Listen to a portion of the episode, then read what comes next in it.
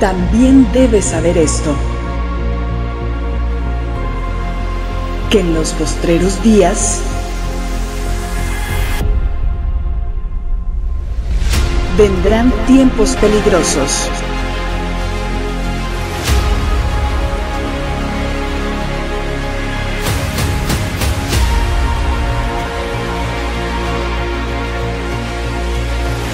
Tiempos peligrosos. Sesión 5. Control. Amado Padre, te alabamos, te bendecimos. Te damos tantas gracias, Señor, de que tú nos has acercado a ti para conocerte y para profundizar en el conocimiento de ti y de tu palabra. Señor, te pedimos el día de hoy que tú hables a través de mí, que cubras cualquier deficiencia de mi parte, Señor, que despejes el mente espiritual, que tu palabra se transmite con toda claridad con contundencia y con el poder de tu Espíritu Santo, Señor, y llegue a nuestros corazones, Señor. Nos transforme, nos renueve, Señor, y nos haga más como tú, Señor. Haznos más sabios, Padre, más entendidos. Te lo pedimos en nombre de Jesús. Amén. Ok, chicos, hoy ya vamos en la sesión 5 de esta serie que estamos eh, estudiando de tiempos peligrosos.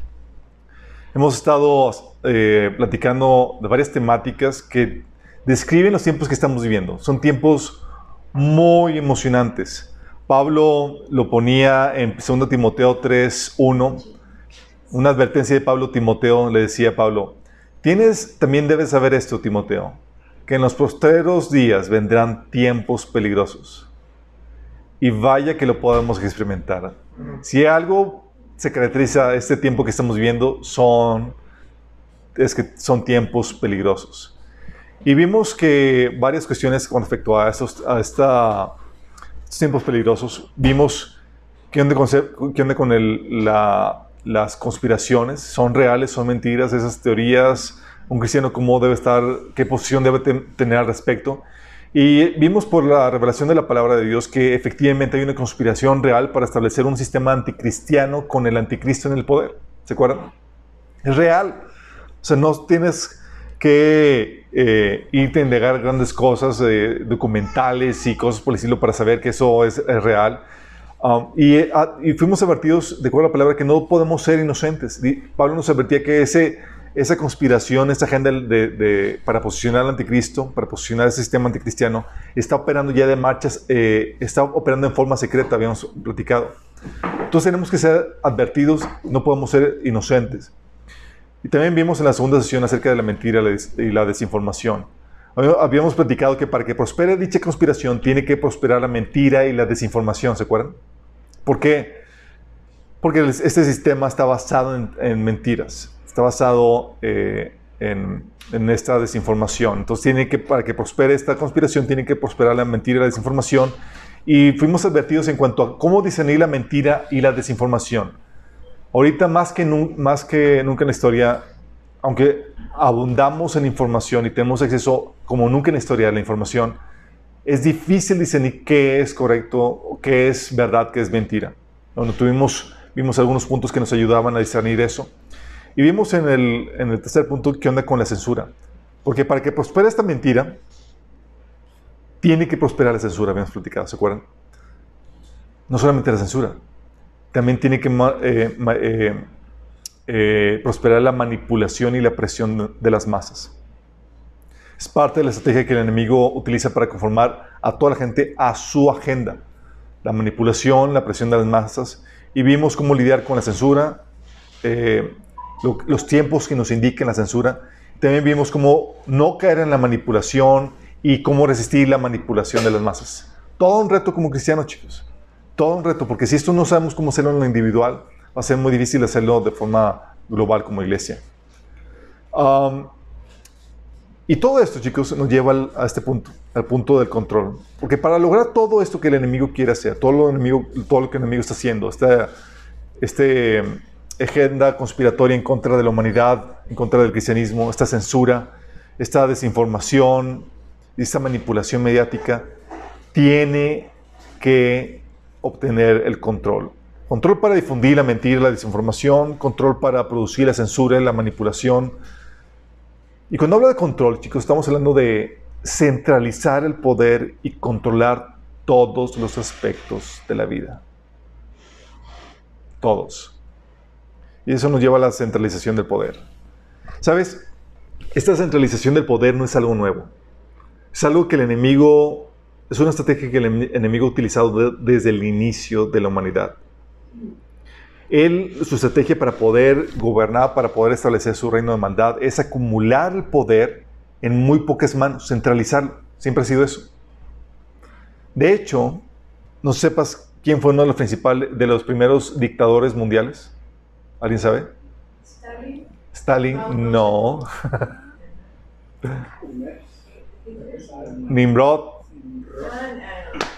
Nimrod fue el primer dictador del mundo.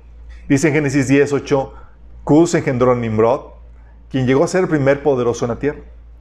En el capítulo 11, versículo 4 dice, entonces dijeron, vayamos y construyamos una gran ciudad para, para nosotros en una torre, con una torre que llegue hasta el cielo.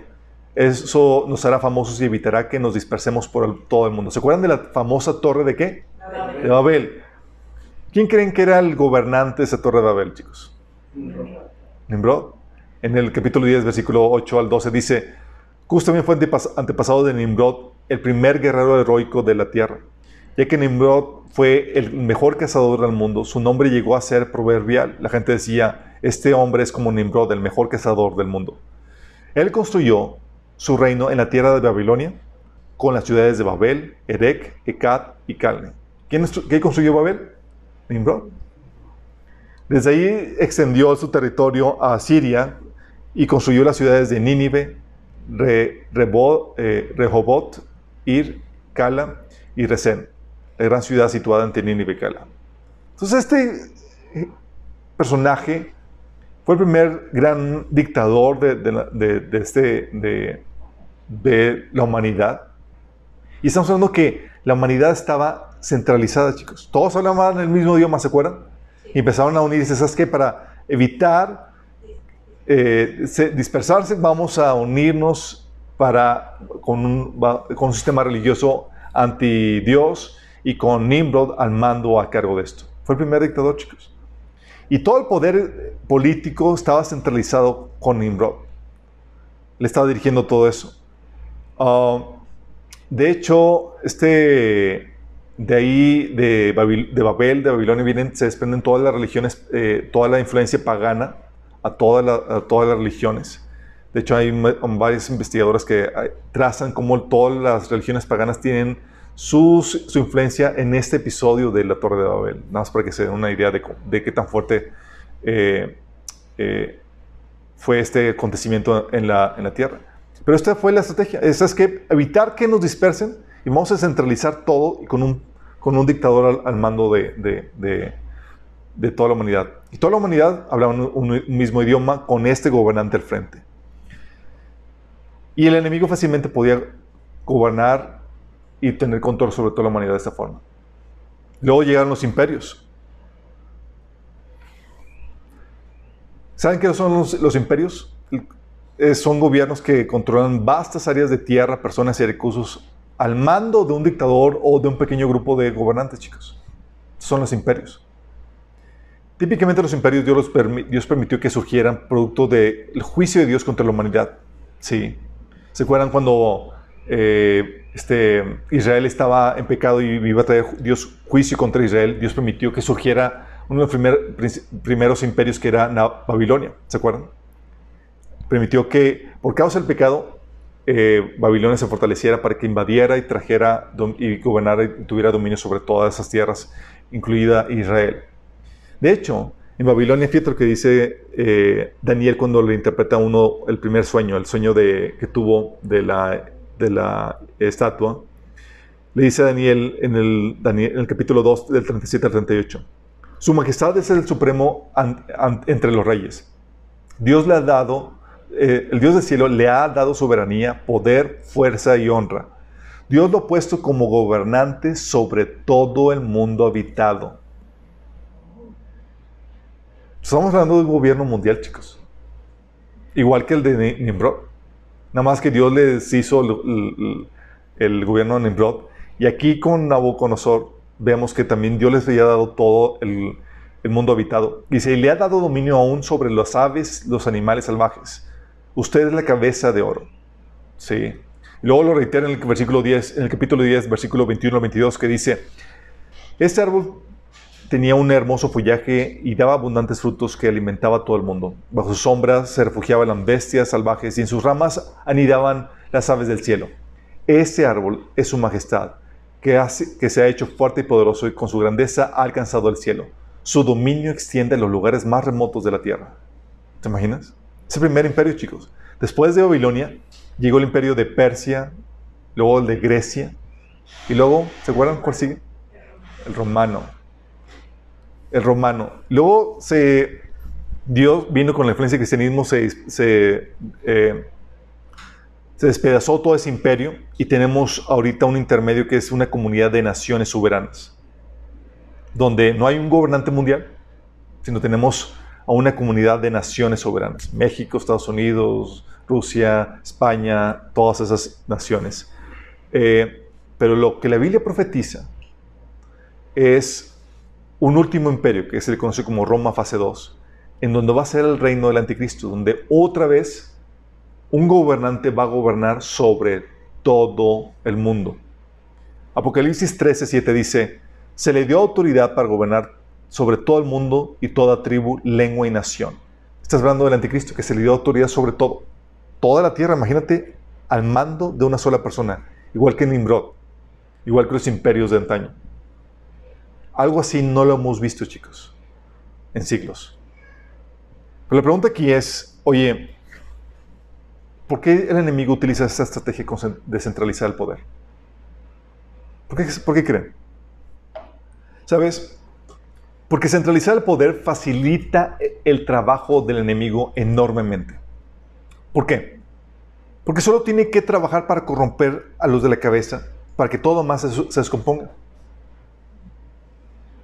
Como está centralizado el poder, nada más trabaja en unos cuantos, en, los, en aquellos en donde está centralizada la autoridad. Trabajo en ellos y listo, ya descompongo todo. ¿Me explico? Verso, o sea que si se expresara entre todos, oye, ya descompuse uno, sin tengo que ahora irme al resto para corromperlos.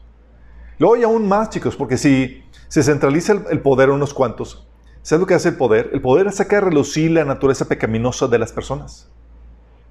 Eso lo habíamos visto en política y religión saca a relucir el poder de la, eh, de, digo, saca a relucir la naturaleza pecaminosa de las personas.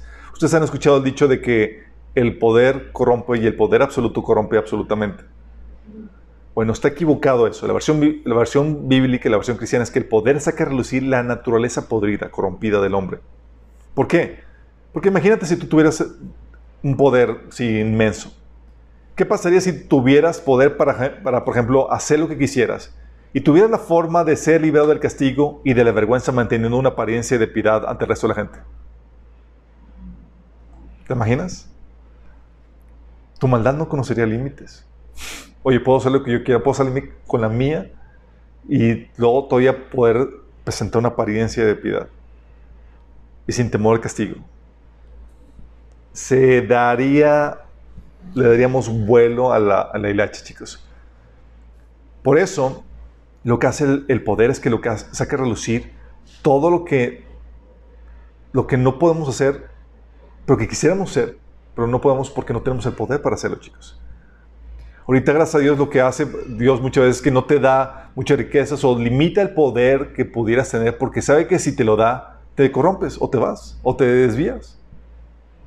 Lamentablemente así es como opera esto. Entonces, ¿qué hace el enemigo? El enemigo dice, ¿sabes qué? Como el hombre es fácilmente corruptible y más cuando tiene poder, vamos a centralizar el poder unos cuantos. ¿Sí? Para poder ya enfocarme en unas cuantas personas y vamos a centralizarlo y vamos a darle mucho poder a unas cuantas personas para que sea fácilmente corrompible. ¿Vamos entendiendo? Esta estrategia, chicos, fue la que el enemigo utilizó, por ejemplo, para corromper a la iglesia. ¿Sí sabían? Corromper a la iglesia. Durante los primeros 500 años los obispos de, Roma no eran conocidos como papas. Eh, o sea, papas me refiero a obispos universales. La idea de que el obispo de Roma debería tener autoridad sobre la iglesia entera fue de fue de un crecimiento lento, proceso gradual, que, eh, y combatido valientemente a cada paso por personas que defendían la dispersión de la autoridad de la iglesia. Sí. Y comenzó desde esta centralización, comenzó por ejemplo con Aniceto. Ahí empezó a haber vestigios de, donde el enemigo que quería empezar a tomar control y centralizar el poder de, la iglesia. En el año Aniceto, del año 154 al 168, fue obispo de Roma y trató, por ejemplo, de influir en Policarpio, obispo de Esmirna, para que cambiara la fecha en que se celebraba la, Santa Cena. Pero Policarpio se negó a ceder. Somos independientes. ¿sí? Víctor I, del 190 al 202, amenazó con excomulgar a las, iglesias de Oriente por, por cuanto celebraban el día de, Pascua, el, el, 14 de Nisan. El 14 de Nisan, por si acaso no lo saben, era el día en que se celebra la Pascua por los judíos y, los, y una corriente de facción del cristianismo quería desligarse todo lo que tenga que ver con, con los judíos. Entonces, si lo celebraran el 14 de Nisan, los querían excomulgarlos. Pero Policrates, obispo de Éfeso, contestó que no temía las amenazas de Víctor y afirmó su autoridad independiente.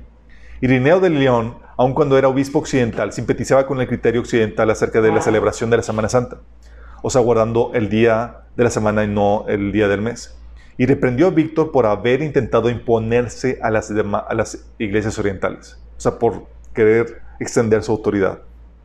Calixto I fue el primer, primero en basar sus pretensiones de autoridad sobre Mateo 16, 18, ¿se acuerdan? Sobre esta piedra edificaré mi iglesia. Tertuliano Cartago le llamó a él usurpador al hablar como si fuera obispo de obispos. Esteban I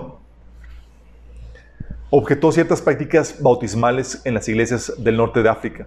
Cipriano, obispo de Cartago, sostuvo que cada obispo era supremo en su diócesis y se negó a ceder ante Esteban. Sin embargo, crecía el sentimiento de que Roma como ciudad capital debía ser cabeza de la iglesia así como lo era el imperio. iba, iba avanzando ese sentimiento, esa centralización. Silvestre I, del 314 al 335, era obispo de Roma cuando, bajo Constantino, el cristianismo prácticamente fue hecho religión del Estado, del Imperio Romano. La iglesia inmediatamente llegó a ser una institución de gran importancia para la política mundial. Y Constantino se consideraba a sí mismo cabeza de la iglesia. Ahí fue donde ya empezó a centralizar el poder Constantino, el poder de la iglesia.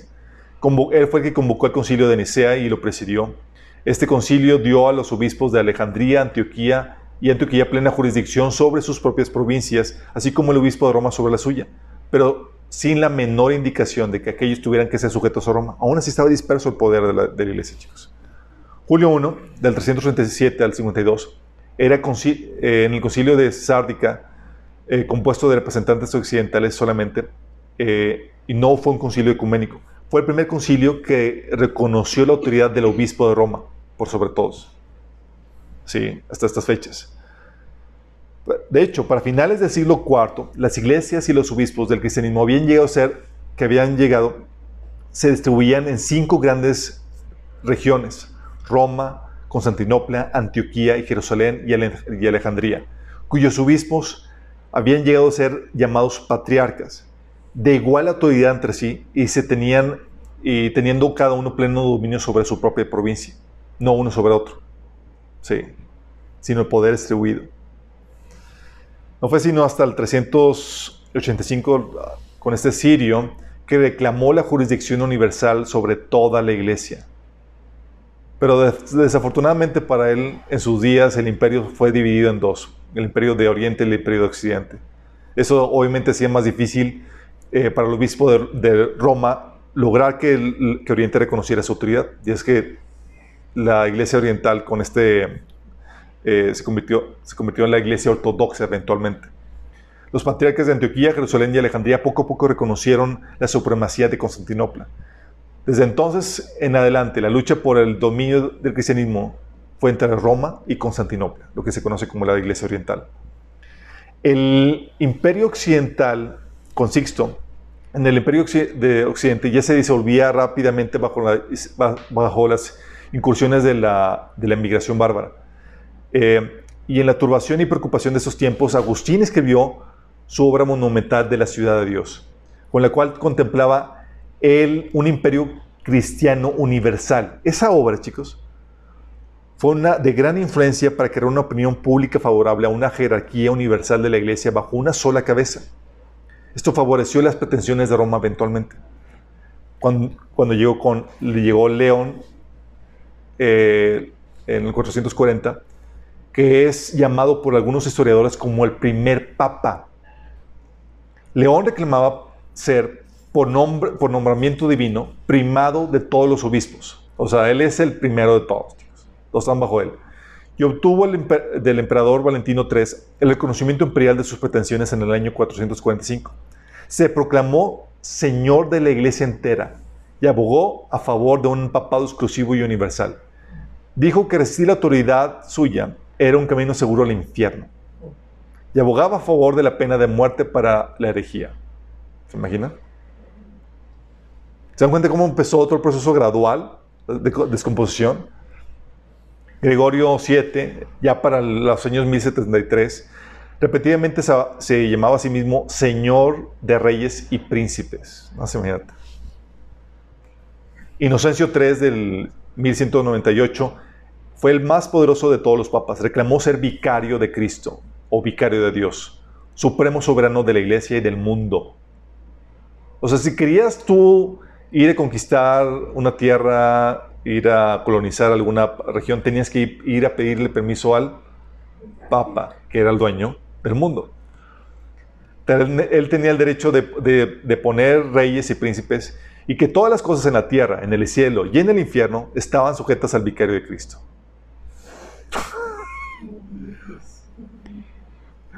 Bonifacio 8 del 1294 fue famoso por su bula Unam Sanctam, en el que decía que declaramos, afirmamos y definimos y pronunciamos que es de todo necesario para la salvación de toda criatura humana que esté sujeta al pontífice romano. O sea, tú y yo ya de acuerdo a esta bula. El, Pablo, el Papa Pablo III, del 1534, como respuesta a la reforma luterana, impuso la Inquisición bajo la dirección de los jesuitas orden fundada por el español de Ignacio de Loyola en el 534, sobre el principio de la obediencia absoluta e incondicional al Papa y con el objeto de recobrar el territorio perdido ante los protestantes y maometanos y la conquista del mundo entero para la Iglesia Católica Romana. Algo ambiciosos los chicuelos. ¿Te das cuenta cómo llegó a centralizarse el poder? Dices, ah, pues de la Iglesia Católica. Dentro de la Iglesia protestante también se ha trabajado en la centralización de poder, chicos. También se ha trabajado. ¿Sabes con qué conceptos? concepto de la cobertura espiritual. ¿La han escuchado? concepto de cobertura espiritual en donde se te enseña que no puedes comenzar ningún ministerio sin la autorización de tu pastor. Es decir, tu ministerio es, es una extensión del ministerio de tu pastor. Es decir, se fomenta la centralización del poder dentro de la iglesia. Nadie puede hacer algo de forma independiente. Todo tiene que estar bajo cobertura. ¿Dónde crees que viene eso, chicos? De los romanos. Luego ponen como excusa, tienes que tener a alguien que eh, una cobertura espiritual a quien rendirle cuentas porque si no te desvías. ¿Sí lo han escuchado? Sí. ¿Y creen que funciona, chicos? ¿Se acuerdan la estrategia del enemigo? La estrategia del enemigo centralizar el poder porque si lo centraliza puede enfocar su ataque a unos cuantos pocos donde está centralizada la autoridad y darle mucho poder a unas cuantas personas, los hace fácilmente corrompibles. ¿Se acuerdan? Bueno, dices, oye, es que tienes que someterte a alguien y luego lo que hace se fomenta esta centralización de poder, según esto, para rendir cuentas, porque si no te desvías. La realidad es que ha bastado que esa estrategia de centralizar el poder dentro de la iglesia protestante ha bastado para corromper el liderazgo y desviar a denominaciones completas.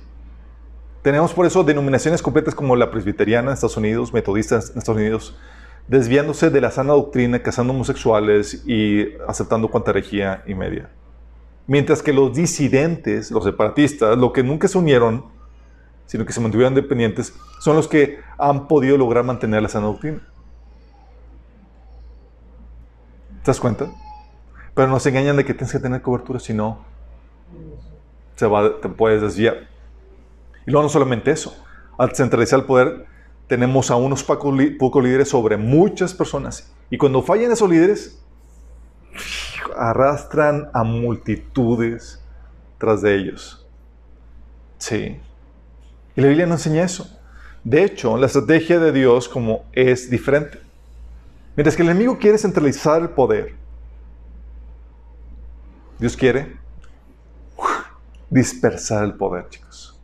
La estrategia de Dios. De hecho, después del diluvio, esa fue la intención de Dios. Génesis 8, del 16 al 17 dice, todos ustedes, cuando salió Noé y su familia del arca, todos ustedes, tú y tu esposa y tus hijos y sus esposas, salgan de la barca Suelta, eh, suelta a todos los animales, las aves, los, los, animales y los animales pequeños que corren por el suelo, para que puedan ser fructíferos y se multipliquen por toda la tierra. De hecho, fue, ese fue el mandato, que otra vez que se multipliquen y llenen la tierra, igual que Génesis. Es decir, dispersense y poblen todo.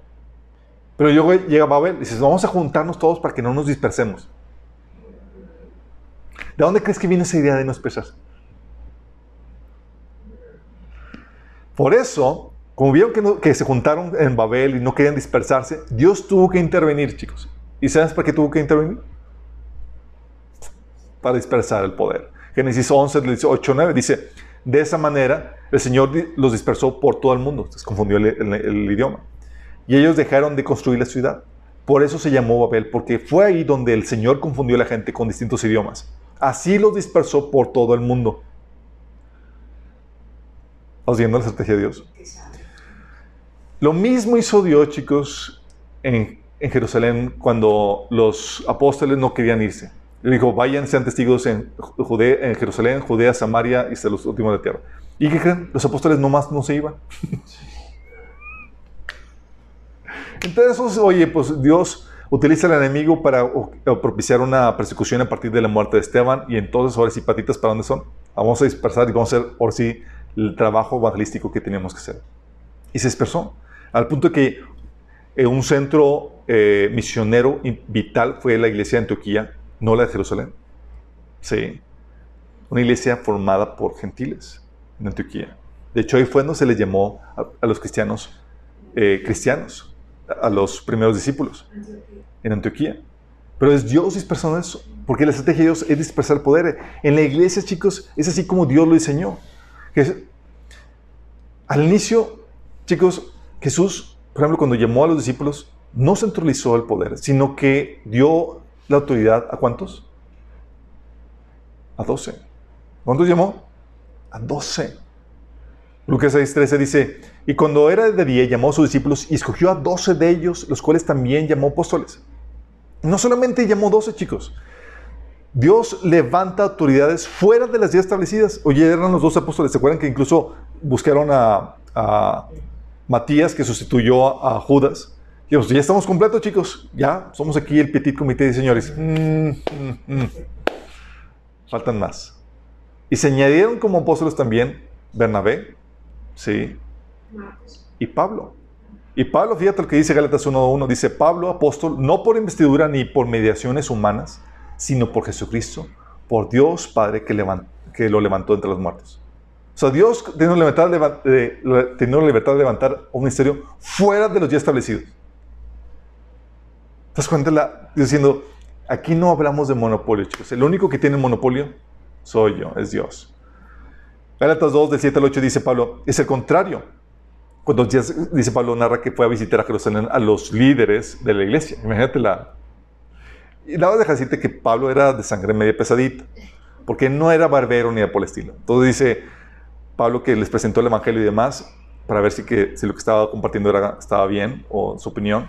Dice, al contrario, conocieron que a mí se me había encomendado predicar el evangelio a los gentiles de la misma manera que se le había encomendado Pedro predicar a los judíos. El mismo Dios que facultó a Pedro como apóstol de los judíos, me facultó también a mí como apóstol de los gentiles. ¿Ves una división de poder, chicos? ves o ves un papado con monopolio todo por a mano de Pedro o de Pablo. No, estaba dividido. De hecho, sabían que su autoridad era limitada. Es decir, los apóstoles sabían que no eran apóstoles de todos. Fíjate lo que dice Pablo en 1 Corintios 9, del 1 al 2. Dice, no soy apóstol, no soy libre, no he visto a Jesús el Señor nuestro. ¿No sois vosotros mi obra en el Señor? ¿Quiénes? Los de la iglesia de Corintios, quien está escribiendo. Si para otros no soy apóstol, para vosotros ciertamente lo soy, porque el sello de mi apostolado sois vosotros en el Señor. O sea, él reconocía que no era apóstol de todos, chicos, sino que estaba limitado su trabajo a una cuanta gente, a la gente que estaba sirviendo. 1 Corintios 4, del 15 al 16 dice, pues aunque tuvieran 10.000 maestros que les enseñaran acerca de Cristo, tienen un solo Padre espiritual, pues me convertí en su Padre en Cristo Jesús cuando les prediqué la buena noticia. Así que les ruego que me imiten. ¿Te das cuenta? Pablo decía, no soy apóstol de todos, pero de ustedes a quienes estoy sirviendo, de ustedes a quienes compartí el Evangelio, sí lo soy. Distinguiendo los límites de la autoridad que él tenía, chicos. Y respetaban los límites de autoridad que Dios había establecido para cada uno. Romanos 15, del 20 al 21 dice, en efecto, mi, propósito ha sido predicar el Evangelio donde Cristo no ha sido conocido para no edificar sobre fundamento ajeno. Más bien, como está escrito, los que nunca habían recibido noticia de Él lo verán y entenderán lo que no habían oído, los que no habían oído hablar de Él. O sea, cuando habla de que no quería edificar sobre fundamento ajeno, es alguien que ya comenzó la obra. Pablo decía, ¿sabes qué? ¿Y algo comenzaste? Ok, sigue trabajando. Yo me voy a trabajar en otra, en otra parte. Chale. Recuérdenme, chicos, que tengo aquí la... 2 Corintios 10 del 13 al 14 dice, nosotros no nos jactaremos de cosas hechas fuera de nuestro campo de autoridad. ¿A qué creen que se refiere esto? Porque Pablo dice, no nos vamos a jactar de cosas hechas fuera de nuestro campo de autoridad. O sea, Pablo no podía presumir o hablar de cosas que, no él, que él no trabajó, fuera de su ministerio. Su autoridad estaba limitada. Dice, nos jactaremos solo lo que haya sucedido dentro de los límites del trabajo que Dios nos ha dado, los cuales incluyen nuestro trabajo con ustedes. ¿Te das cuenta cómo está limitando su autoridad?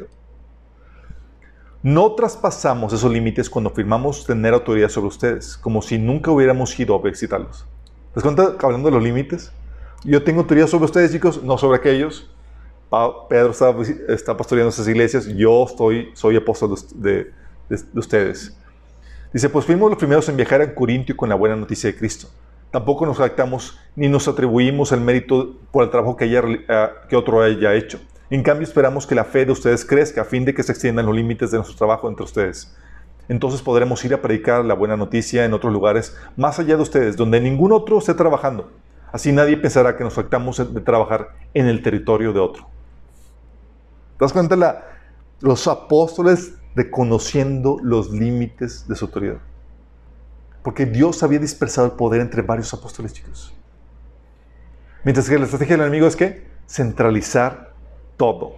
Uno solo, cabeza de todo el, cristianismo, un papá, órale. De hecho, en Gálatas 2, de 7 al 8, habla Pablo, habla Pablo de que los apóstoles de Jerusalén reconocieron que Pedro era llamado a, predicar a los, a los, judíos y él a los gentiles. O reconocían esos límites y esas divisiones de autoridad. Y aún así, había unidad en el cuerpo y los apóstoles se lo fomentaban.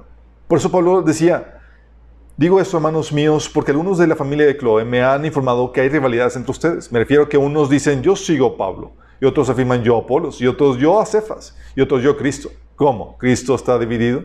¿Acaso Pablo fue crucificado por ustedes? ¿O es que fueron bautizados en nombre de Pablo?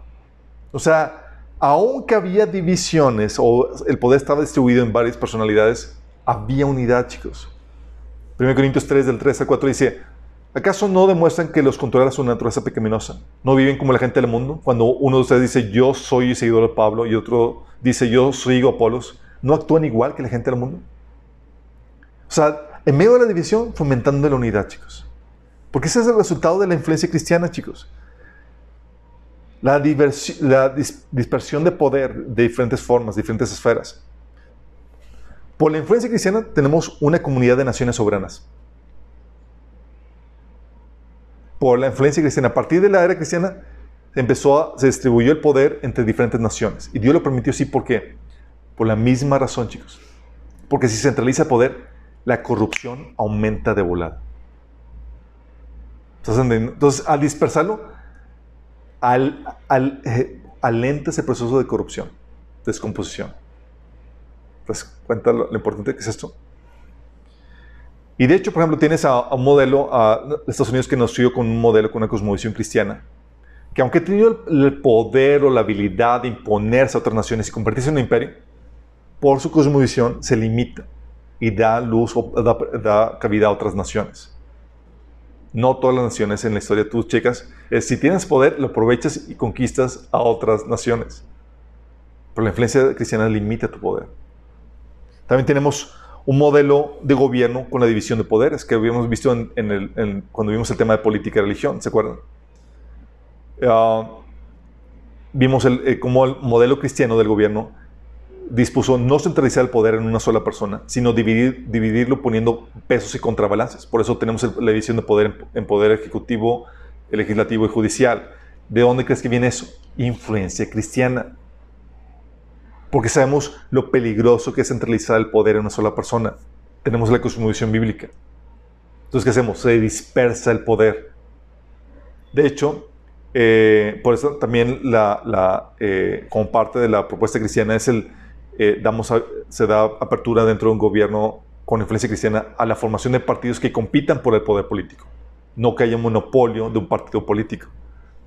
También, por la influencia cristiana, tenemos un modelo de libre mercado con políticas antimonopólicas. Todos sabemos lo que es lo terrible que es tener un monopolio en las empresas. ¿Qué es lo que sucede? Baja la calidad de servicio, aumenta el precio y todo se va por el traste. Porque tienen el monopolio. Pero la competencia te obliga a ser eficiente, te obliga a dar un mejor servicio. Si no, bye bye, sales del mercado. Eso es influencia cristiana, chicos. Eso lo vimos en política y religión. También vimos que, por la influencia cristiana, tenemos multitud de iglesias y denominaciones independientes. Dices, oye, se corrompió la iglesia presbiteriana. Sí, pero hay un montón de denominaciones e iglesias independientes que nos han corrompido. Gloria a Dios que el poder, dentro de lo que cabe, no está centralizado como la iglesia católica. ¿Vamos? ¿Por qué? Porque Dios dice, ¿sabes qué? Como sé que el ser humano tiende a corromperse, una competencia ¿sí? entre naciones, entre, entre, en, el modelo económico, dentro del gobierno, de la distribución de poder, ayuda a, a minorar procesos de composición, de corrupción. Por eso es muy importante eso, chicos. La estrategia del enemigo, centralizar el poder. La estrategia de Dios, dispersarlo. Y el enemigo ha estado trabajando en la monopolización, en la centralización del poder, chicos. la monopolización del poder es vital en la estrategia del enemigo. De hecho, en la agenda que vimos de conspiración para establecer el gobierno mundial, el gobierno del anticristo, tú ves en la agenda que Dios nos reveló del, de Satanás para este mundo, tú ves en el horizonte un gobierno que controla y centraliza todo. Y están trabajando para eso, chicos, en diferentes formas. Tienes, por ejemplo, que están trabajando en, la cuestión económica. Empresas. ¿Sí sabes qué sucedió durante el gobierno de Salinas con el libre mercado, cuando se abrieron los mercados, con las empresas mexicanas?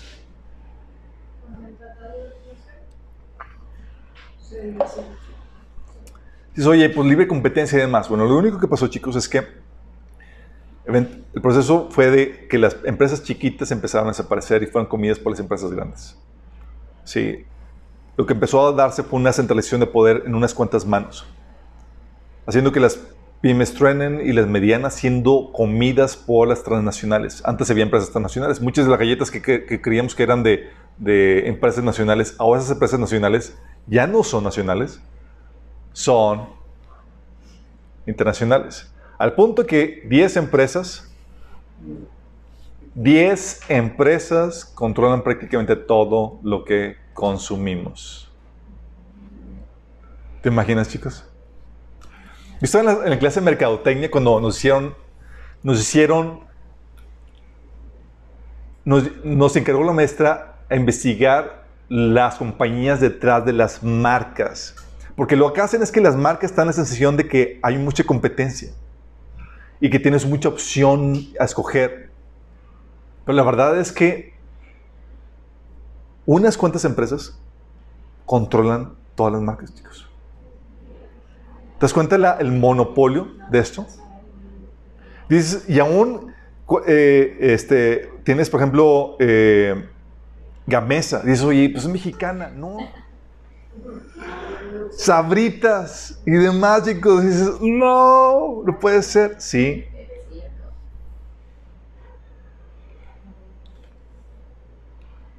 ¿Ves esta, esa centralización de poder, chicos? ¿Cuál es, ¿Cuál es la estrategia del enemigo? Centralizar el poder. Y eso a nivel de empresas, en productos que consumes, se da eso. Por ejemplo, a nivel de entretenimiento, chicos, los medios de comunicación, tiene la centralización del poder en unas cuantas manos. Tienes todas las marcas de, medios de entretenimiento centralizadas por seis compañías. ¿Estás consciente de eso? O sea, ¿sabes? No solamente eso, oye, compañías que trabajan, eso es entretenimiento, compañías que controlan el tráfico en Internet, chicos. Más del 70% de Internet es controlado por Google y Facebook. De YouTube, que es dueño de, Google Plus, Facebook, que es dueño de eh, Instagram, de WhatsApp, de... Y te lo dice. Ah, ¿Te das cuenta el control, chicos? De hecho, Facebook controla eh, el 68% de las redes sociales, 68%. Sí. Del mercado de las redes sociales, Facebook lo controla. ¿Te, ¿te das cuenta? ¿Qué, ¿Qué te dice esto? Está hablando de la centralización de poder. ¿Por qué? Porque el enemigo lo necesita. Necesita el control en todas las áreas. O sea, no basta, para el enemigo no basta tener control sobre todos, es necesario tener control también de todas las áreas de la vida. Y lo que les mostré, chicos, es un proceso que ha tomado años, pero lo que están haciendo es centralizar el poder en unas cuantas manos en diferentes áreas de la vida. Entretenimiento, empresas, lo que consumes, lo que comes, ¿sí? lo que, donde navegas. O sea, difícilmente, o sea, tú dices, gozas de mucha, mucha libertad. No, simplemente navegas con la misma compañía en diferentes marcas. ¿Estás consciente de eso? Dices, ¿por qué? ¿Por qué se está dando eso? ¿Quién está detrás de esto? ¿O por qué se está dando este fenómeno?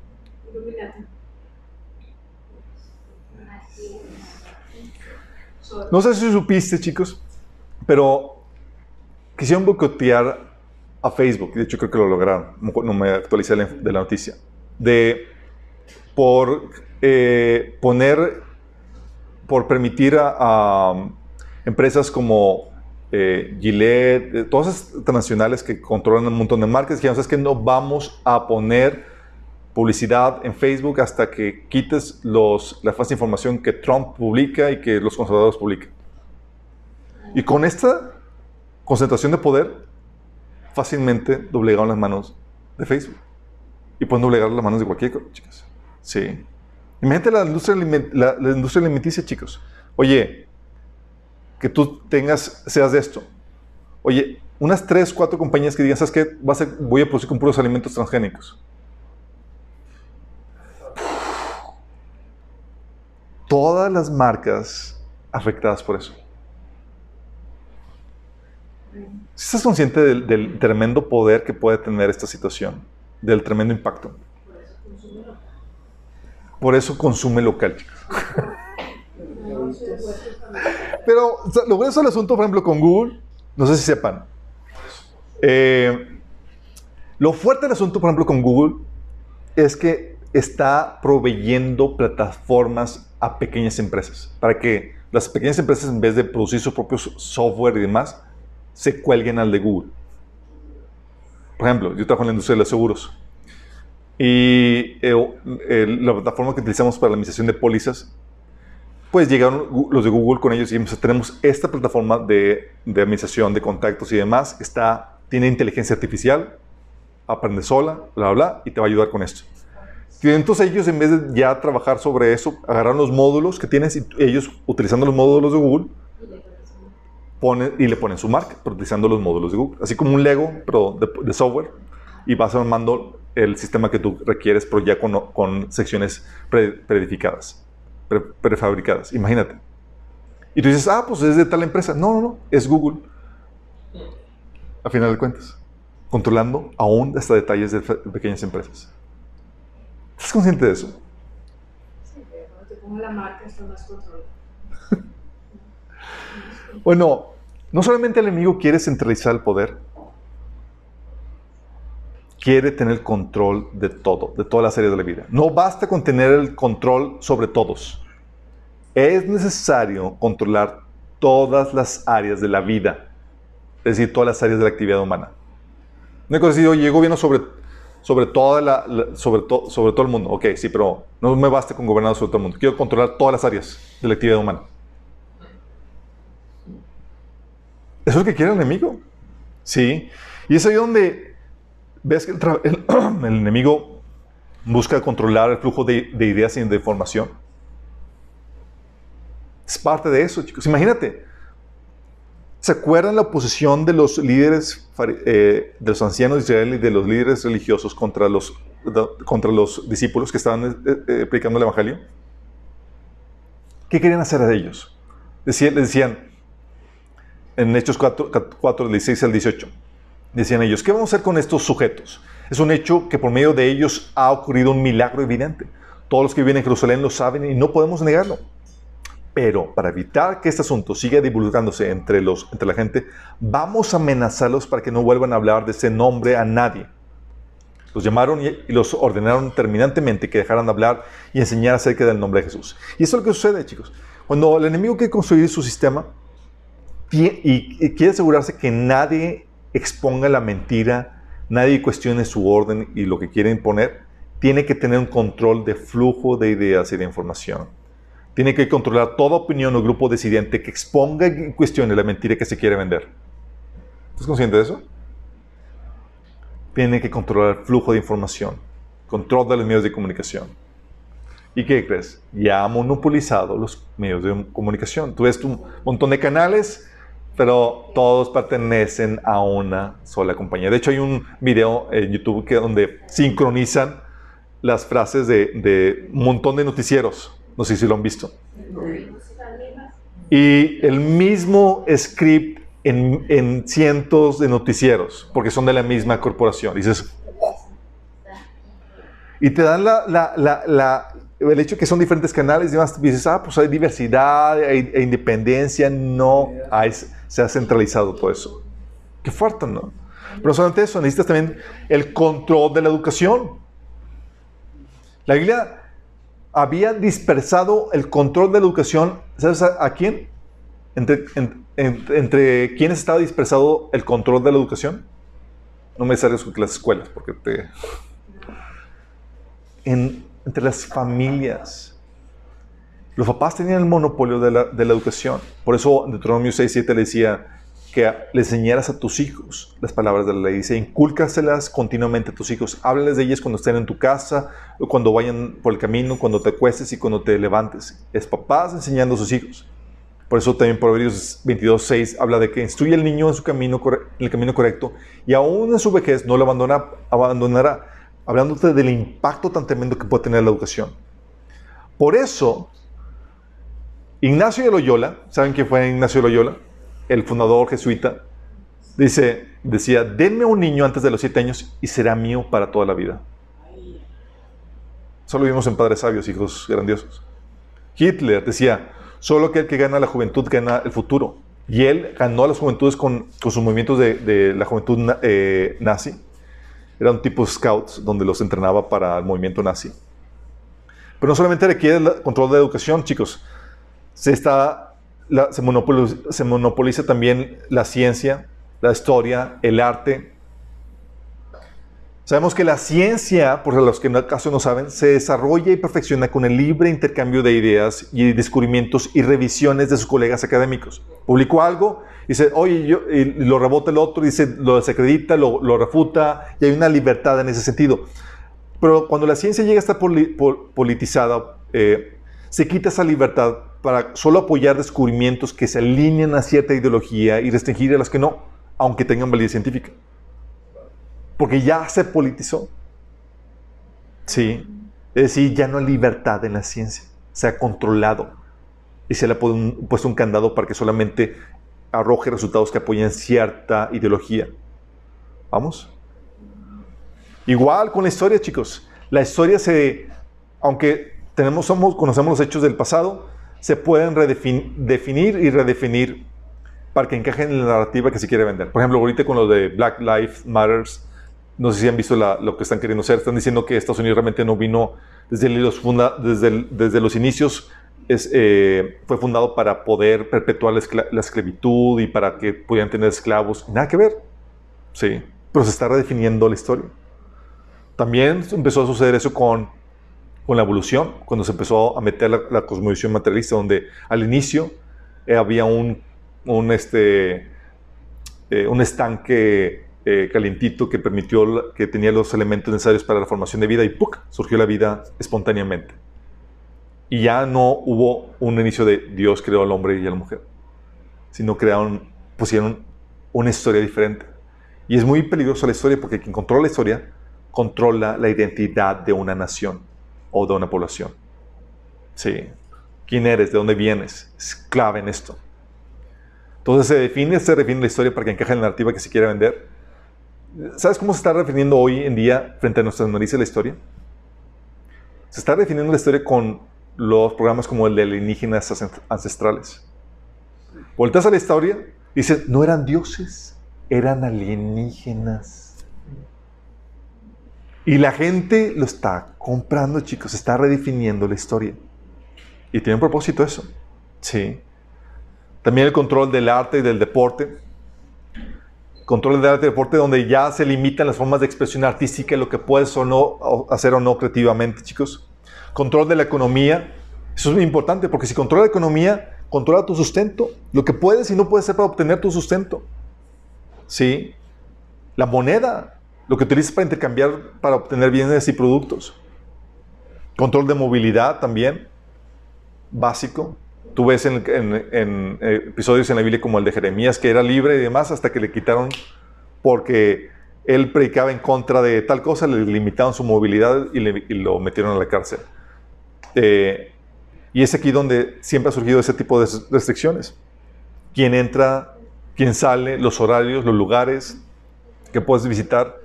También el control de las leyes y castigos que se imponen. Las leyes que regulan la conducta humana, chicos, clave en esto. Y los castigos que se imponen. Es decir, el enemigo quiere controlar todas las áreas de la actividad humana. ¿Y qué mejor herramienta para controlar todo, chicos? ¿Cómo se les ocurre que podrías controlar todo?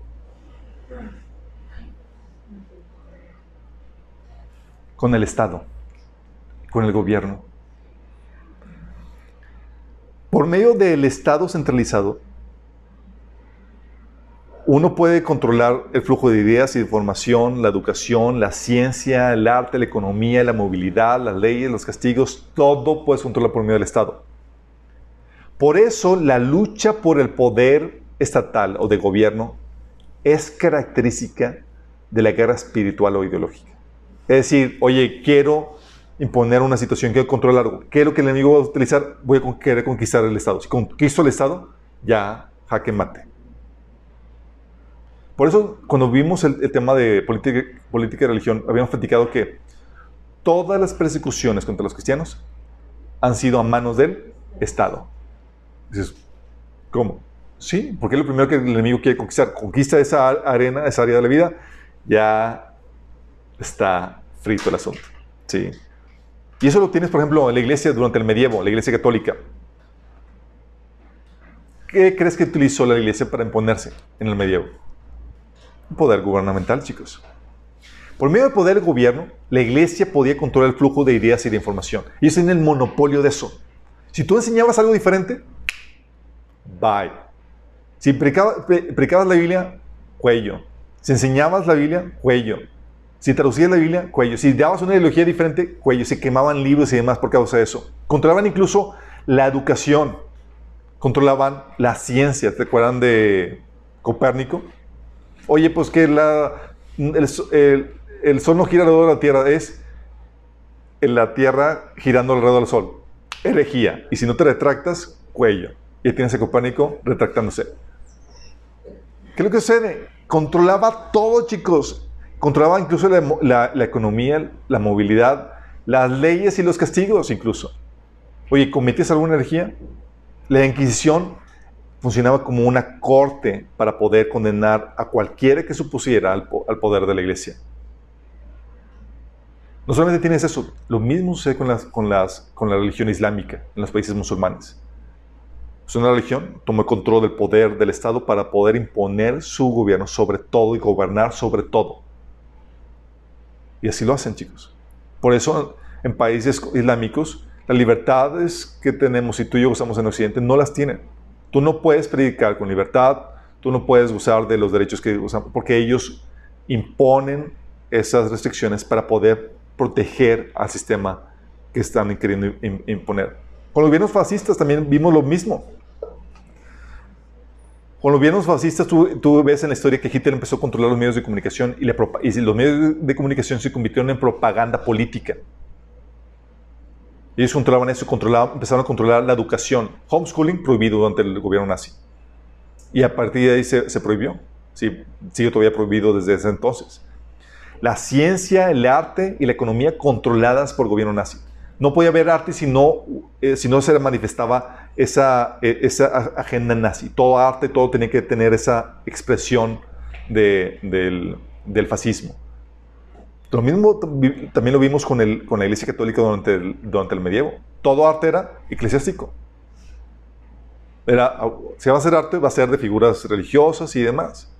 Porque gobernaban y controlaban todo, chicos. Sí, las leyes, los castigos y demás. Los gobiernos comunistas también, como la ex Unión Soviética y China, controlando todas las áreas de la vida, chicos. El flujo de información, las penas y demás. Ahorita los, los grupos LGTB en la actualidad quieren imponerse de nueva cuenta y violar los dichos límites para controlar todas las áreas.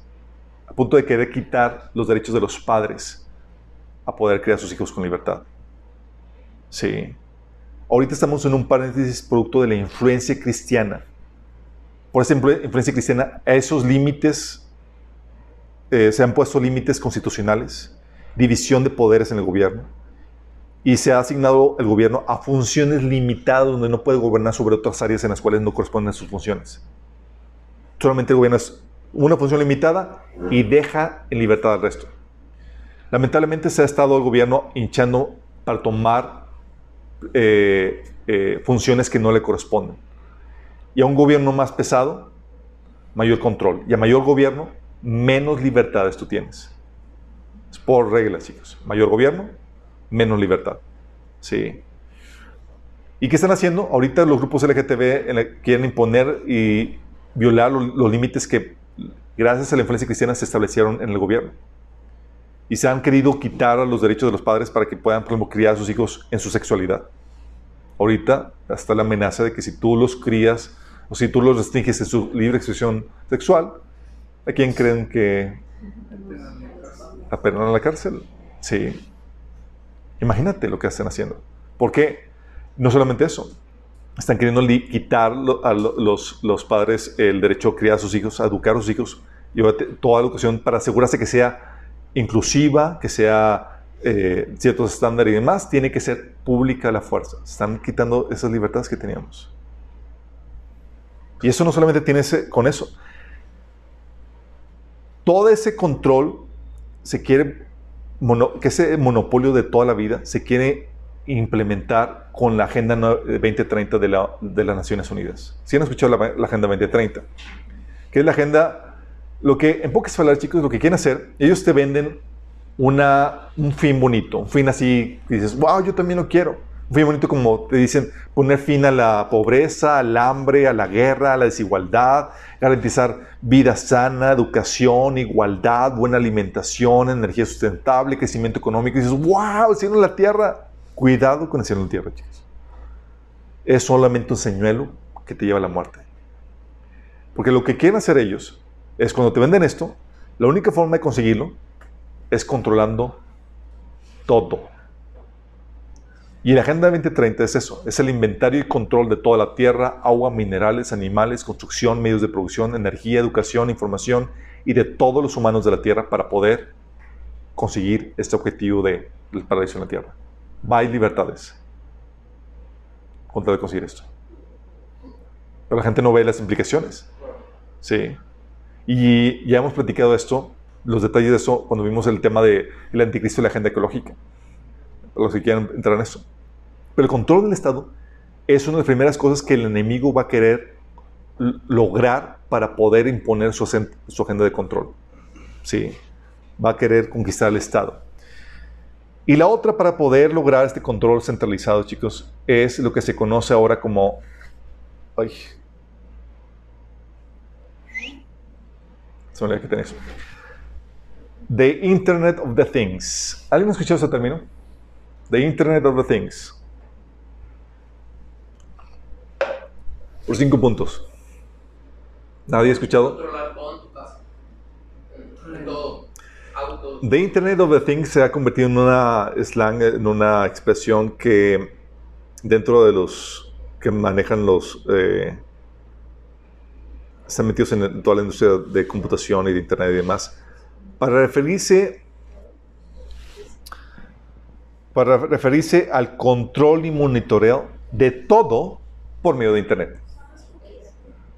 No, no son las cookies. La agenda, chicos, es conectar todo en esta vida al Internet. Refri, estufa, tele, etcétera, para que te arroje información en tiempo real de cuál es su situación. Y para eso, obviamente, requieren tecnología como g 5 requieren eh, las computadoras cuánticas y demás.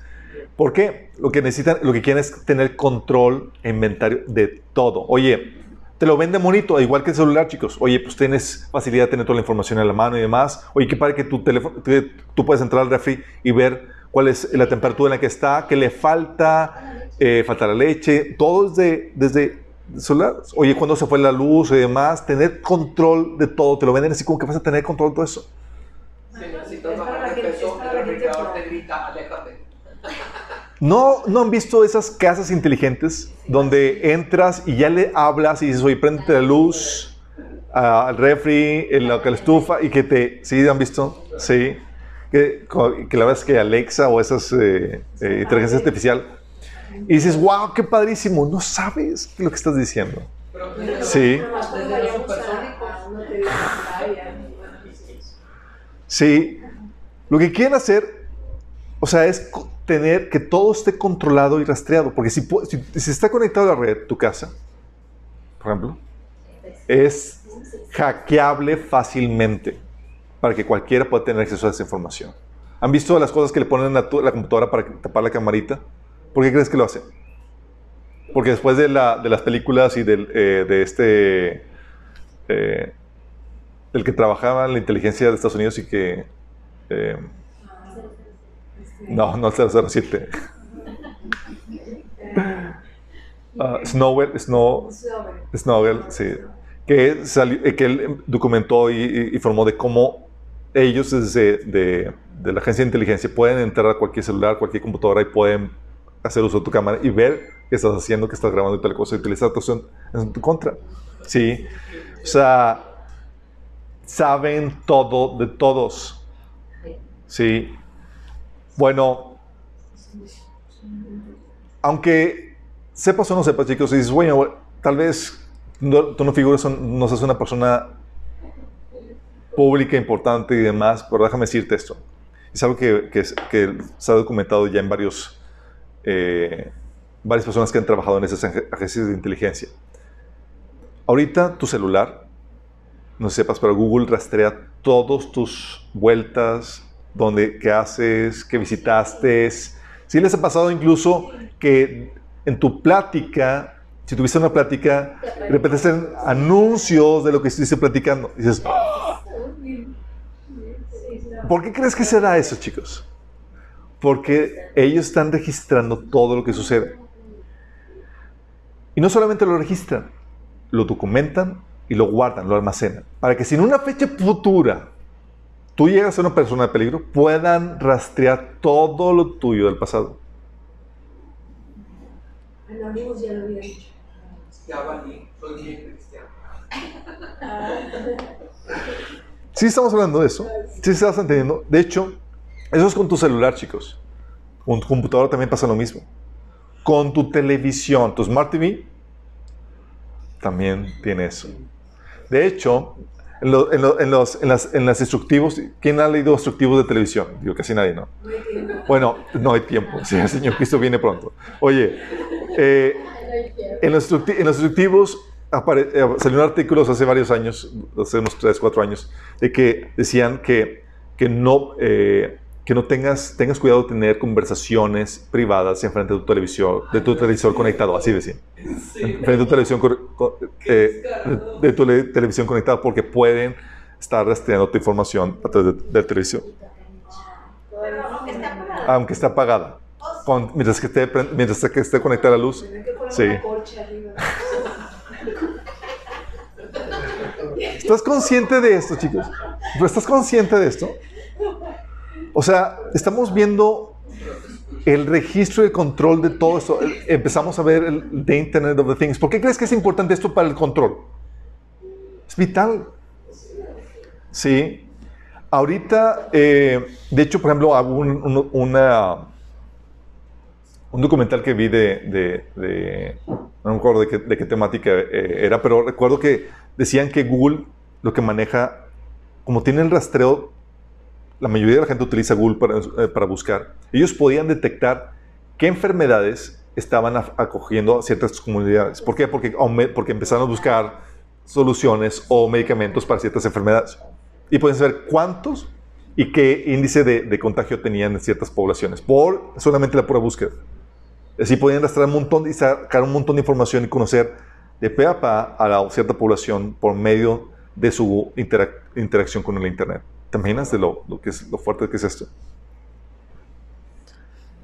Ellos rastrean todo eso, chicos.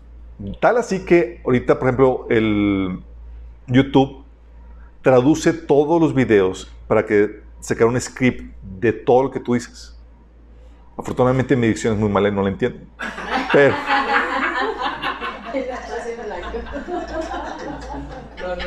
ya, lo están perfeccionando. Un propósito divino en esto, chicos. Pero imagínate, o sea, sacan el script de todo lo que has utilizado. Oye, dices, bueno, esto es algo nuevo, chicos. Este, este control y monitoreo de, por, internet. ¿Cómo, lo, ¿Cómo crees que lo hacían en la antigüedad? Por ejemplo, en la Edad Media. Digo, en el medievo con la Iglesia Católica. Ah, pues, Espías. Informantes, chicos. Había informantes y confesionarios durante la Inquisición, en todo ese tiempo. Era espionaje. tú no sabías, por ejemplo, en la Inquisición te podían acusar y tú no sabías quiénes eran tus acusadores. Así, era un informante. Y ya te procesaron y no supiste nunca quién fue el que te acusó. Y por medio del confesionario sabían un montón de detalles de todas las cosas que están sucediendo. Era bien fuerte, chicos. Lo mismo sucedía durante el comunismo. ¿Qué crees que tenían? El comunismo era un régimen del terror porque tú no sabías quién formaba parte de la KGB. Que era que porque eh, trabajaban, eran personas normales, pero daban informes a la gente para ver quién estaba en contra del orden, de contra del régimen comunista. Entonces veían que alguien estaba así y de repente desaparecía. ¿Quién sabe? Nadie supo. Porque los informantes estaban como, no estaban informados, eran como cualquier persona normal. Y ellos registraban todo. De hecho, se ha documentado que los países que forman parte de la Unión Soviética tenían almacenes enteros con registros de todas las personas y sus actividades de lo que hacían.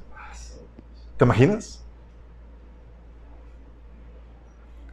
O sea, eso era, eso había, tenían que buscar el catálogo de las personas y que hacían y documentaban. Era un trabajo arduo, intenso, pero era necesario para mantener ese régimen. De hecho, ahorita estamos viendo algo similar con el coronavirus, chicos.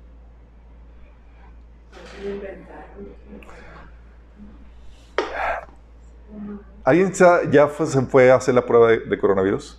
¿Todavía no? Ay, no, está bien fea ni vaya. Sí, te meten un, un Q-tip así de, este vuelo, así, y te, y te sale por la oreja. no, no, no. Sí, no. Si te la meten en la nariz y te sale por la oreja, ya estamos, eh, hay problemas ahí. Eh, a mí ya me dio, estoy bien, Bueno,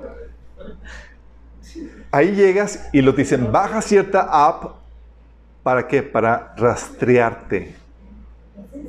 Hay una aplicación para rastrearte y rastrear a todos los que se han tomado y salieron positivos en la, en la, en la muestra. Sí, digo, Google ya lo hacía. De hecho, Google está ofreciendo eso mismo, de poder rastrear a la gente contagiada. Y, y con eso rastreaban el monitoreo de la gente y demás. De hecho, eh, no sé si sepas, pero en Estados Unidos lo que empezaron a sacar fue el, por caso del coronavirus, eh, algunos estados querían contratar, o no sé si lo contrataron, personas que eran informantes para salir una persona positiva, era monitorear a dónde fue, qué hizo, y te llamaban por teléfono, dónde estás, y toda la cosa, con quién te relacionaste, y, todo el rastreo, chicos. Todo el rastreo. Y sí lo empezaron a implementar. Personas que, que salía positivo le hablaban por teléfono ciertas veces al, al, día para ver qué onda, dónde estaba, qué había ido, qué había hecho, toda la cosa. Imagínate. Sí. Pablo hablaba de ese tipo de rastreo de espionaje en Gálatas 2 del 4 al 5. Pablo hablaba de ese espionaje, chicos, para limitar la, libertad. Dice, incluso esa cuestión surgió a sola causa de unos supuestos creyentes, en realidad falsos, que se habían infiltrado entre nosotros. Uh. Se metieron en secreto para espiarnos y privarnos de la libertad que tenemos en Cristo Jesús. Si bien KGB, chicos. Pues querían esclavizarnos y obligarnos a seguir los reglamentos judíos, pero no nos obligamos ante ellos ni por un instante. Queríamos preservar la verdad, la verdad del, mensaje del Evangelio para ustedes. Qué fuerte. Pero así pasa, chicos, informantes. En Estados Unidos también hay personas que, que, salían al parque y demás, el gobernador decía, si alguien salió al, al, parque y eh, demás, tú repórtalo. En San Pedro, chicos, no supieron lo que sucedió, que el, el, presidente, municipal dijo, ¿sabes qué? Si alguien, si ves que alguien hizo una fiesta y demás, reporta, denúncialo para nosotros ir y cerrarles y clausurarles todo el asunto. O sea, buscando informantes entre la gente. ¿Por qué? Porque lo que el enemigo busca es control. El anticristo necesita ese control total. Conforme avanza la agenda, Conforme avanza la agenda para posicionar al anticristo en el poder, se espera que esta centralización de poder y ese control total sobre la gente vaya en aumento.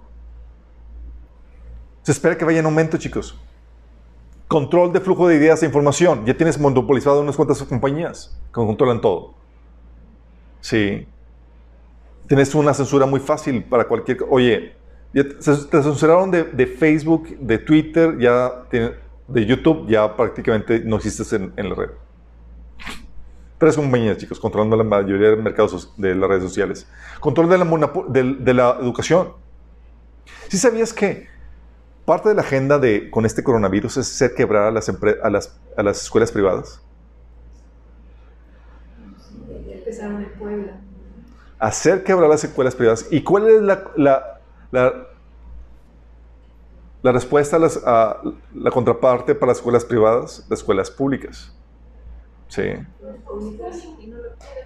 Y el homeschooling ya está la legislación para que se pueda prohibir con toda facilidad. Sí. Quiebra escuelas privadas, chicos. Sí, ahorita de hecho lo que, lo que hicieron con el régimen, con este gobierno de, de López Obrador, con Morena, es cambiaron la legislación educativa para que el gobierno pueda tomar control de las escuelas privadas. Pero ahorita con el coronavirus se les facilitó el proceso porque mejor las quebramos y dejamos las escuelas públicas. Sí. También con el control de la economía. Control de la economía, tú lo puedes ver fácilmente con este coronavirus les cayó como un niño al dedo porque puedes hacer tronar a las pymes fácilmente. Y miles están tronando, chicos. Tienes eso y dices, oye, si te quitan el recurso y, y quiebra la empresa privada, ¿a quién vas ¿de quién vas a buscar ayuda? ¿Quién crees que va a venir al rescate? Papá gobierno. Y eso le da más poder, se centraliza el poder, sí, de tu sustento por parte del gobierno. No solamente eso, tienes el control de la economía. El control de la economía, no sé si recuerdas, el año pasado empezó a surgir lo de el, el código eh, para transacciones eh, comerciales. El, en vez de, de usar el efectivo, el CODI, el CODI, el CODI, y no solamente el CODI, sino la fiscalización de todo, donde se va a facturar automáticamente todo por medio cuando compras con tarjeta. Lo cual iban a saber qué hiciste, qué compraste, que ahorita incluso llega el punto de que si recibes mayor, más de 5 mil pesos en tu depósito, tienes que documentar y fiscalizar de dónde vino y toda la cosa. ¿Qué crees que están haciendo? Están teniendo el control de todo. Sí. Con la tecnología, ¿Sí sabes que la nueva, hay una nueva legislación donde ya ni siquiera vas a poder reparar tu celular? ¿Sí le vieron? Prohibido que tú puedas modificar tu celular. Tienes que ir con los, con los, con los, eh, con los fabricantes autorizados.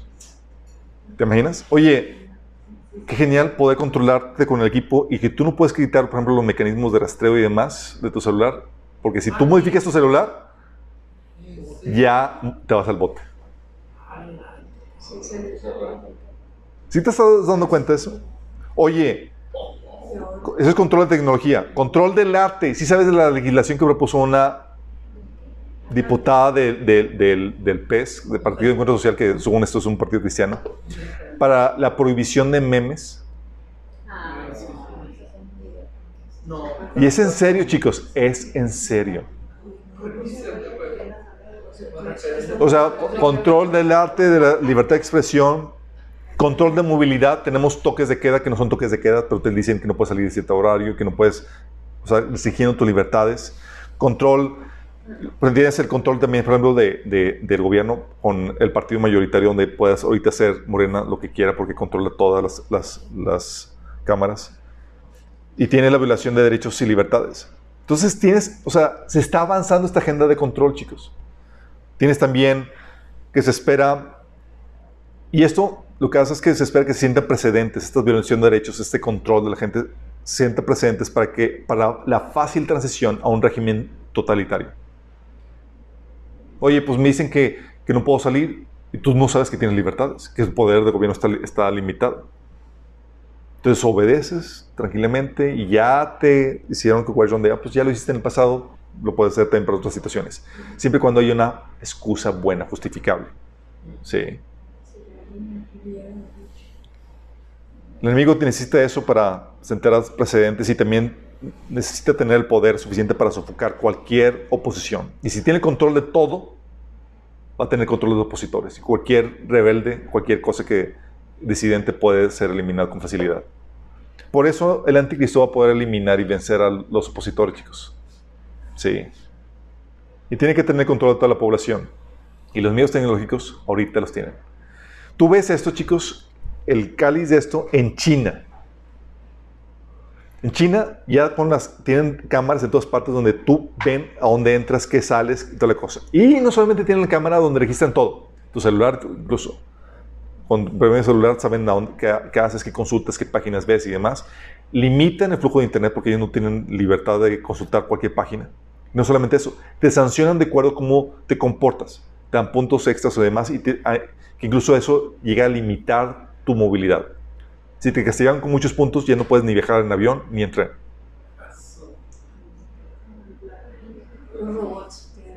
Estás, estás dimensionando, es control total de la población. Y por eso vamos. Lo peor de estos chicos es que la iglesia va pavimentando el camino para el anticristo.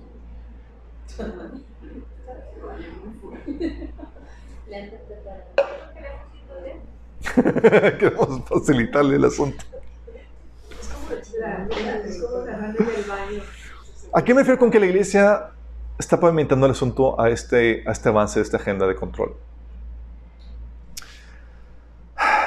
Con doctrinas como la cobertura espiritual, lo que se hace es que se enseña que, que tienes que tener una autoridad espiritual sobre tu vida a la que tienes que someterte en todos los asuntos espirituales de tu vida. ¿Tienes escuchado eso también? Es que tienes que tener una autoridad espiritual a la cual someterte en todos los asuntos espirituales de tu vida. Es un tema que se maneja mucho en la iglesia cristiana, cristianas evangélicas. Como al inicio, los asuntos espirituales estaban relacionados, se creían solamente los relacionados con la iglesia, su poder se limitaba a dichos asuntos. Sin embargo, dicha autoridad se fue extendiendo a otros asuntos de la vida conforme se percibían que involucraban principios espirituales. Sí. Por eso te encuentras a, y te has encontrado, de hecho yo puedo dar testimonio de primera mano, personas pidiendo permiso a pastores para emprender un negocio porque quieren hacerlo para el Señor. O para em, emprender asociaciones. O para incluso casarse.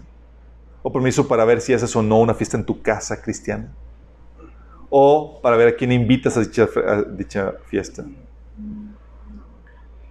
Durante la universidad llegaban conmigo, formábamos parte de una asociación y llegaban amigos cristianos me decían, Chuy, yo no puedo formar parte de la asociación en la cual eh, hiciste porque mi pastor me lo prohibió. Cristianos iban con los pastores y pedían permiso para ver, para ver si, si podían empezar un tal o cual negocio. Sí, incluso vacaciones, así es. Recuerdo cuando fui con el pastor y le, dije, eh, platicando esta temática, le dije, oye pastor, o sea, te he estado informando de lo que estoy haciendo en la escuela para que ores por mí, pero no te estoy pidiendo permiso porque eso no corresponde a tu autoridad. Me dice, ¿involucra asuntos espirituales? Y le digo, pero Manuel, ¿qué asuntos de la vida no involucra asuntos espirituales? Bueno, si involucra asuntos espirituales, tiene que estar bajo la autoridad espiritual que somos nosotros. ¿Qué te está enseñando? Te está enseñando que tu vida debe estar sometida por completo, en toda la enteridad, a la autoridad de alguien más. Y es algo que es un tema que, hablábamos y que y, aclaramos en el tema de en el taller de autoridad. Pero quiero que entiendas bien esto, cómo esto ayuda y pavimenta al gobierno del anticristo. ¿Sí? Porque con ese tipo de, mentalidad, con este tipo de ideología, Estamos acostumbrados a ceder nuestras libertades para someternos en todo a las autoridades espirituales. Así será muy fácil hacer lo mismo para el sistema del anticristo. Estamos acostumbrados a no discernir, a simplemente someternos por completo, ciegamente, a la autoridad. Y la dice claramente, por precio fuisteis comprados, no os hagáis esclavos de los hombres. Un esclavo tiene toda su vida sometida a alguien. Y todo en esta vida involucra asuntos espirituales, chicos.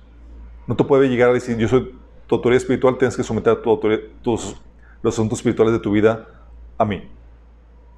Porque está, diciéndote que te está haciendo esclavo. Y la iglesia está enseñando ese tipo de obediencia. Una obediencia total, que es una sumisión total, es una esclavitud. Al punto de que cristianos que quieren hacer algo bueno, es algo bueno, ayudar a otras personas, pero no tienen permiso de pastor, se sienten culpables. Pues es algo bueno. A tal punto llega la manipulación. Promueven eso y promueven una ciega sumisión a la autoridad, donde si cuestionas, se te acusa de rebelión. No se disciernen los límites que Dios ha puesto para la autoridad ni las libertades que nos ha otorgado. Y ni se enseñan las libertades que Dios ha otorgado. ¿Alguien aquí ha estudiado en la, iglesia las libertades que nos ha otorgado? 20 años de cristianismo y ni una sola vez enseñaron libertades. Pero sí te enseñaban la sumisión por completo. ¿Estás, ¿Estás captando? ¿Y qué pasa cuando te enseñan completamente sumisión y no te enseñan las libertades y derechos que tienes? Te, te ponen como oveja directa al matadero. Sí no te enseñan las libertades que Dios te ha otorgado y que debes de defender. Pablo tenía esa actitud. Decía, el problema es que algunos falsos hermanos se habían infiltrado entre nosotros para coartar la libertad que tenemos en Cristo, pero ni por un momento accedimos a someternos. Y hoy llegan, nos quitan libertades y nosotros, cabizbajos, cedemos sin ninguna problemática. El cristiano debería ser el paladín de la libertad, defendiéndola y promoviéndola. Y nos hemos vuelto en personas enemisarios que se coluden con la reprensión del régimen del anticristo.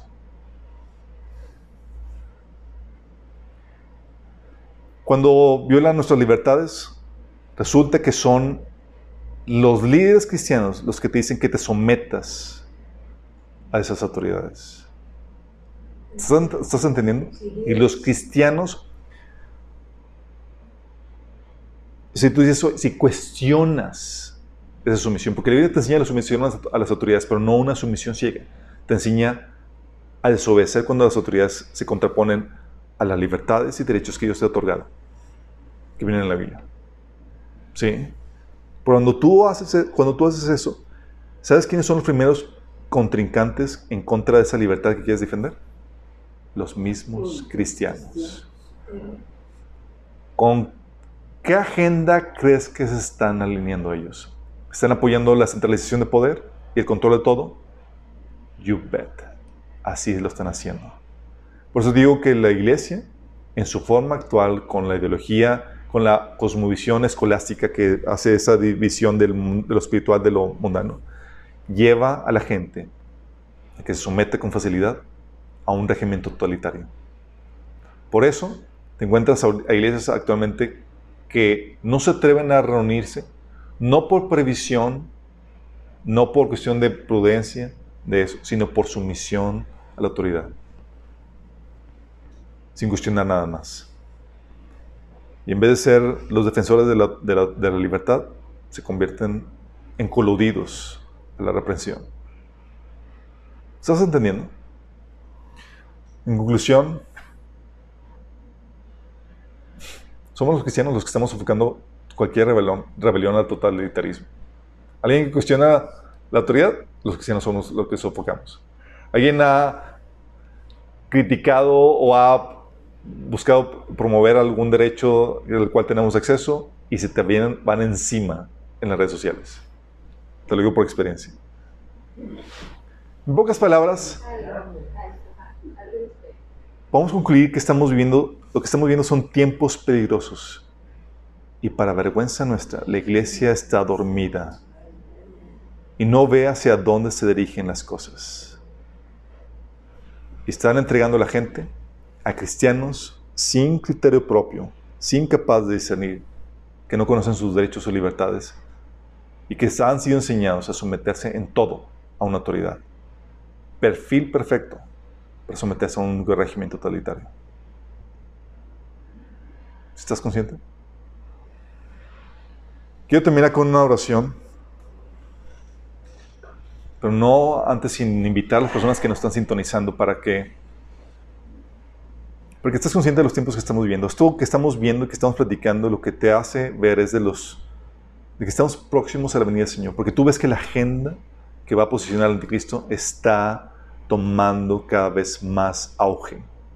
Y si ves que el gobierno, el sistema del anticristo está por venir, sabes que la iglesia está por partir. Y tú quieres partir, tú no quieres quedarte aquí. Las cosas se van a poner muy, muy feas. Y el boleto de partida es Cristo. Si tú estás dispuesto a rendir tu vida por completo a Jesús, si estás dispuesto a confiar en Él, poner tu, confianza en Él, para que Él guíe tu vida, y si crees que Jesús es Dios encarnado, que murió por ti en la cruz y que pagó el precio de tus pecados, tú puedes recibir la vida eterna y el pase de partida. El Señor prometió que va, va, a venir por su iglesia antes de que las cosas se pongan peor. Si tú quieres hacer eso, te quiero guiar esta, en esta oración de entrega.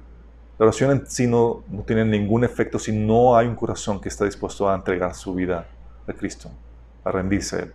Si quieres hacerlo, cierre tus ojos. Te voy a en esta oración. Señor Jesús, el día de hoy me arrepiento de mis pecados y te pido que me perdones por haber sido rebelde y seguir mis propios caminos y no los tuyos. Pero me arrepiento, Señor. Yo creo, Jesús, que moriste por mí en la cruz para pagar el precio de mis pecados y que resucitaste el tercer día. Yo te acepto como mi Señor para que gobiernes mi vida y mi Salvador, para que me perdones, me laves los pecados. Entra a mi vida, Señor Jesús, cámbiame. Te lo pido en tu nombre. Si hiciste eso genuinamente, tiene que haber una manifestación de que realmente te arrepentiste. Antes no te importaba la voluntad de Dios, ahora te tiene que importar. Tienes que empezar a leer la Biblia. A partir del Nuevo Testamento, sí, comienza a leerla y tienes que congregarte y discipularte. Te queremos ayudar en esto. Contáctanos para eso. Todos los demás, chicos, qué sobrio, ¿verdad? La situación que estamos viviendo.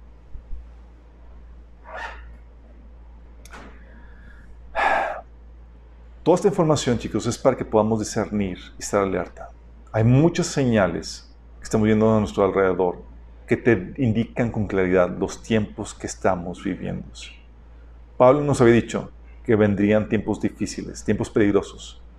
Al final, son los que estamos viviendo.